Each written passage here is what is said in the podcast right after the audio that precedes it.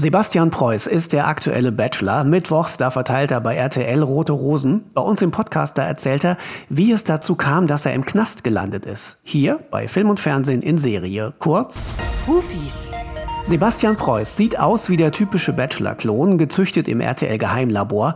Wieso also klappt es dann bisher nicht mit den Mädels von ganz alleine? Also ich sage nicht, dass es nicht funktioniert hat, nur ich bin sehr fokussiert im Sport. Beruflich bin ich sehr eingespannt und ähm, ich denke, das gefällt auch nicht jeder Frau.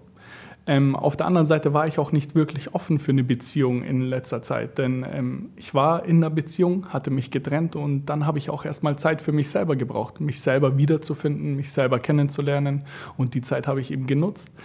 Nach heutigem Stand bin ich offen dafür und äh, bin sehr offen für etwas Neues. Du bist Kickbox-Weltmeister, richtig? Genau, ich bin 2018 also 2015 bin ich Amateurweltmeister im Kickboxen geworden und 2018, Ende April, bin ich Profi-Weltmeister im Kickboxen geworden. Der Weg zum Kickboxer war ein bisschen speziell bei dir. Es war nicht immer leicht, ne? Also ähm, ich glaube, der wichtigste Weg in meinem Leben war, mich selbst kennenzulernen, mit mir selber umzugehen, mit mir befreundet zu sein. Und ähm, wenn ich diesen inneren Frieden äh, sehe oder diesen inneren Frieden, was ich auch kennengelernt habe bei mir, ähm, dann weiß ich einfach mit gewissen Problemen, Situationen, die sich im Leben und auch Steine, die sich mir in den Weg ähm, legen, ähm, umzugehen. Ich suche mir neue Wege, ich schaue äh, was es für Alternativen gibt und ähm, ich schaue immer stets nach vorne. Ich lasse mich nicht runterziehen und ich weiß, es gibt immer einen Weg, es gibt immer Lösungen und die ziehe ich nach wie vor in meinem Leben komplett durch. Was war denn in deiner Kindheit? Also ich muss dazu sagen, ähm, es gibt Menschen, die hat es sehr viel härter getroffen als mich. Es ist nicht so, dass ich komplett ohne Eltern im Waisenhaus aufgewachsen bin. Meine Mutter hat mich und meine zwei Geschwister alleine großgezogen und auch ähm, ohne väterlichen Zusatz.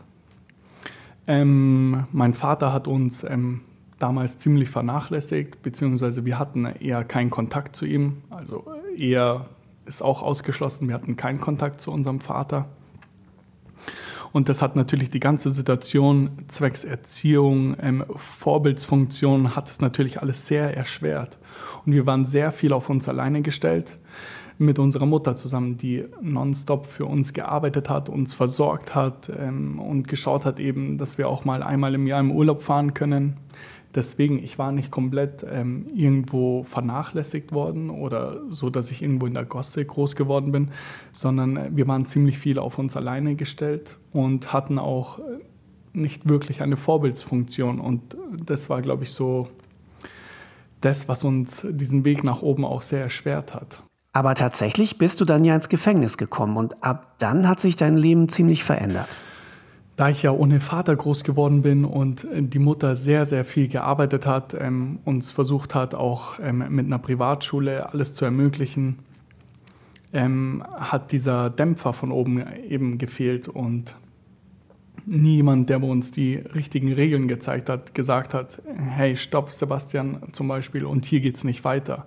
Du musst es so und so machen. Das hatten wir einfach nicht oder nicht wirklich, weil meine Mutter war auch sehr erfordert. Eine Frau äh, davor muss man einfach den Hut ziehen, die wo ihre Kinder, drei Kinder ganz alleine großzieht, nebenbei arbeitet, schaut, dass sie was zu essen haben.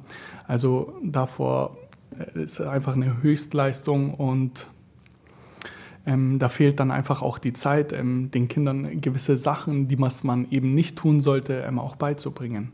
Deswegen habe ich mir auch Vorbilder gesucht, oder habe nach Vorbildern geschaut. Ich wusste es nicht anders. Ich habe es nicht anders kennengelernt und habe eben nach ähm, Vorbildern oder hatte mir Vorbilder ans Herz genommen, die ähm, eben sehr viel kriminelle Dinge getan haben, wie zum Beispiel körperliche Gewalt anwenden und ja.